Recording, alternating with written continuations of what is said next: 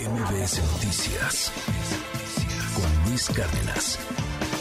Muy contento está el presidente por esta aprobación en la Cámara de Diputados de la iniciativa del PRI de la diputada Yolanda de la Torre, pues ya decíamos, para ampliar la presencia del ejército en las calles hasta 2028, pero continúa el debate, eh, ahora está en el Senado, la bolita cae en el Senado, donde pues sí, se ve muy difícil por simple aritmética que se logre aprobar esta iniciativa, pero bueno, serán los senadores quienes tengan la, la última palabra. Y esta mañana le agradezco enormemente que nos acompañe la diputada por el PRI, Ana Lilia Herrera, y pues hay muchísimos temas, diputada, muy buen día.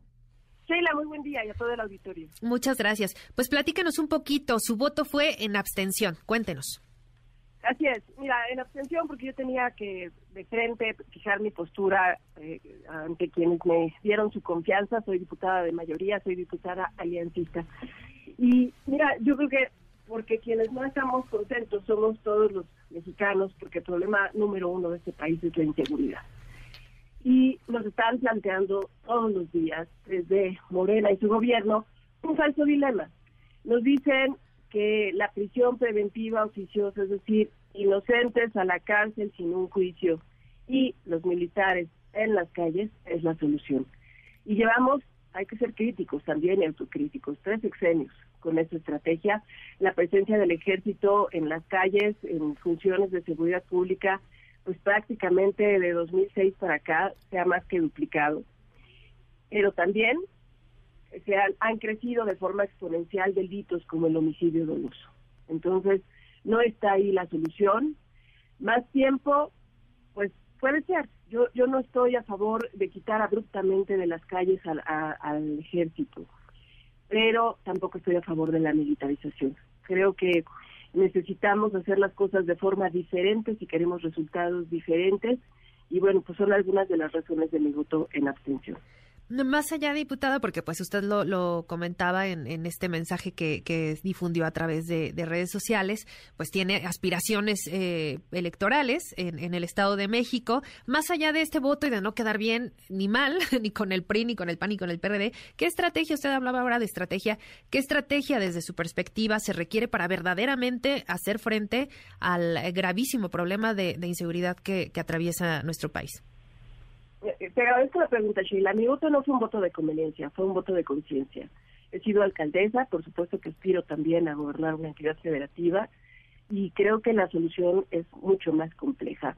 Morena no ha cumplido con nada de lo que ha eh, aprobado en la propia Constitución. En 2019 reformaron la Constitución para eh, la Guardia Nacional y entre lo que dijeron está el artículo séptimo transitorio donde establecen que habrá más recursos para las policías estatales y municipales. Lo han incumplido, por un lado. Por otro, eh, necesitamos fortalecerlas no solamente con recursos para capacitación, para evaluación, para mejora salarial, etcétera. Necesitamos que, sus facultades también puedan ser de investigación. Te voy a dar un dato. En 2020, las, el ejército presentó por homicidio doloso a seis casos frente a un ministerio público en un año. Y hay que reconocer y entender que nueve de cada diez eh, detenciones que se hacen por temas de seguridad las hacen las policías locales. ¿Qué necesitamos? Que haya, que tengan facultades de investigación. Necesitamos que el que la hace la pague. No podemos estar politizando el tema de seguridad, como se politizan los feminicidios, como se politizan tantos temas. Yo estoy convencida que repartir culpas, criticar, mira, a lo mejor da votos. Lo que no da son resultados. Y lo que no tenemos hoy en México son resultados. Por eso fue mi voto. A ver, me pude haber ausentado. Mucha gente me lo ha preguntado, Sheila. Y ausentarse es como votar a favor, es bajar el umbral que se requiere para mayoría calificada. Yo decidí poner esta abstención porque estoy de acuerdo en la permanencia en este momento del ejército. Sé que los gobiernos estatales, que los gobiernos municipales los requieren, los agradecen, pero estarían mucho más agradecidos si tuvieran recursos y estrategia para combatir eh, tanta violencia que está en nuestras calles. Usted anunciaba también que en los próximos días eh, va a presentar iniciativas, varias iniciativas para fortalecer precisamente las policías locales, porque como usted comentaba, pues sí, ha sido sexenio tras sexenio y creo que ya, ya se ha hecho pues prácticamente un lugar común eh, el decir que se deben de fortalecer las policías municipales, las policías locales, pero realmente pues desde el presupuesto, ¿no? Eh, se ve que pues sí falta mucho por hacer en este sentido. Exacto, tocas el punto total. El presupuesto de este país se aprueba, se aprueba por mayoría simple. Hoy la mayoría simple, la mitad más uno, la tienen Morena, PP y Partido Verde. Vamos a ver si realmente tienen voluntad, porque lo que ha ocurrido y es la constante, no solo en temas de seguridad, en muchos otros temas en este sexenio, es que vamos con el acelerador a fondo, pero con la reversa puesta. En 2021 desapareció el Fortasec, más de 4 mil millones de pesos que llegaban a los municipios con mayores índices delictivos, justamente para, para fortalecer las policías locales. Desaparecieron esos recursos. Entonces, no solo han incumplido, hemos retrocedido. Y eh, ya llegó el paquete económico, como eh, ustedes han dado cuenta ya puntualmente, estamos en la revisión y bueno, pues es ahí donde se va a demostrar la voluntad. Todo lo demás, sin recursos, es discurso. Así es. Y bueno, pues eh, el tema obligado, diputada, por supuesto, la alianza eh, ya se ve sumamente fracturada ayer en esta toma de protesta del nuevo gobernador de Durango. Bueno, ya ni el saludo, ya decía el diputado, eh, perdón, el presidente del PAN que pues no, de plano no quieren tener trato con el presidente de, su partido, con, Alito Moreno. Este, este rompimiento, pues hay que decirlo, que tanto podría influir en sus aspiraciones a gobernar el Estado de México. Mira, soy aliancista, fue otra de las razones por las cuales mi voto fue en abstención, porque yo vengo de una elección de mayoría y fui eh, apoyada, impulsada, votada por militantes no solo del PRI, que es mi partido, sino también del PAN y del PRD. Y yo creo que eso eh, eh, exigía en mi parte un, un ejercicio de congruencia. Soy una convencida aliancista, ni Morena puede ganar solo una elección. Hoy, lamentablemente, el país está polarizado, hay que reconocerlo, hay que reconocer que en 2023, como ha ocurrido en estos años, iremos a una elección de Estado donde Morena no tiene límites ni escrúpulos para faltar a la ley, para utilizar los programas sociales con fines electorales y necesitamos, por supuesto, una alianza que no permita que le entreguemos las llaves de nuestra casa, en este caso el Estado de México, a la ocurrencia del autoritarismo. ¿Hay posibilidades de que se pueda recomponer la, la, relación? se ve difícil, diputada. Mira, no será sencillo, pero yo estoy convencida que la política es justamente eso, la posibilidad de conciliar, de tender puentes, y por eso hago lo que está a mi alcance. Presente también una iniciativa de ley hace un par de meses para, eh, para reglamentar los gobiernos de coalición. Yo creo que ya necesitamos pasar de las alianzas electorales, que luego se nos acaban el mero día de la elección, a los gobiernos de coalición para decirle a la sociedad cuál es el programa eh, de gobierno que vamos a impulsar de forma conjunta, cuál será la agenda legislativa y por supuesto, si ganamos elecciones juntos, pues hay que hacer equipo de gobierno juntos, donde dejemos cuotas y cuates, donde vayan las y los mejores a la toma de decisiones.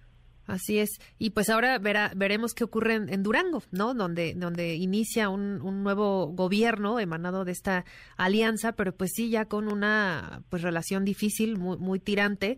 Y, y pues sobre todo ver qué ocurre en los próximos eh, días en el Senado con esta, este debate de, eh, de esta reforma para ampliar la, la presencia del ejército hasta, pues hasta 2028. Y, y por último, me gustaría preguntarle también, diputada, ¿qué, qué decir de, de, de las víctimas eh, de de, las familias que, que buscan a, familiares desaparecidos.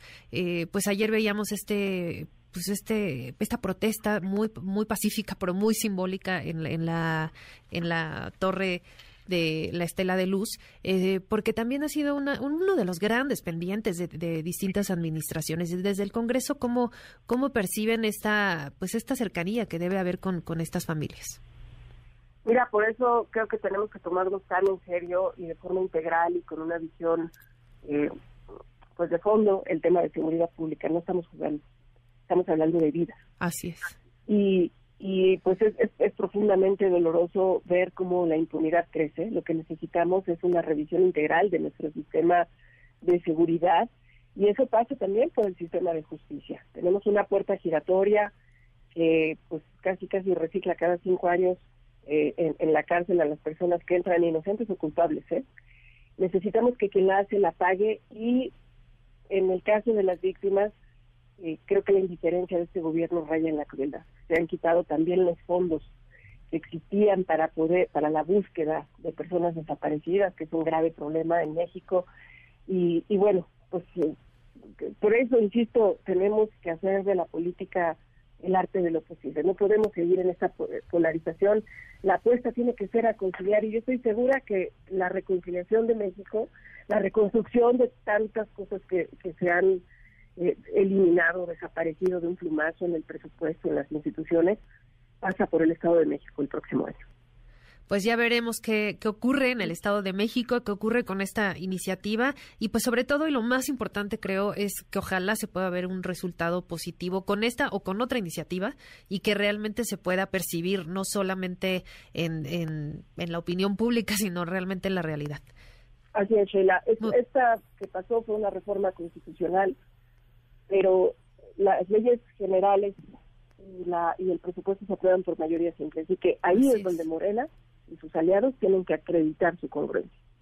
Pues vamos a estar muy muy atentos. Por lo pronto le agradezco muchísimo, diputada, que nos haya tomado la llamada este este viernes, este viernes de desfile de, de asueto, pero le agradezco mucho. Muchas gracias, al contrario. Muy buen, día.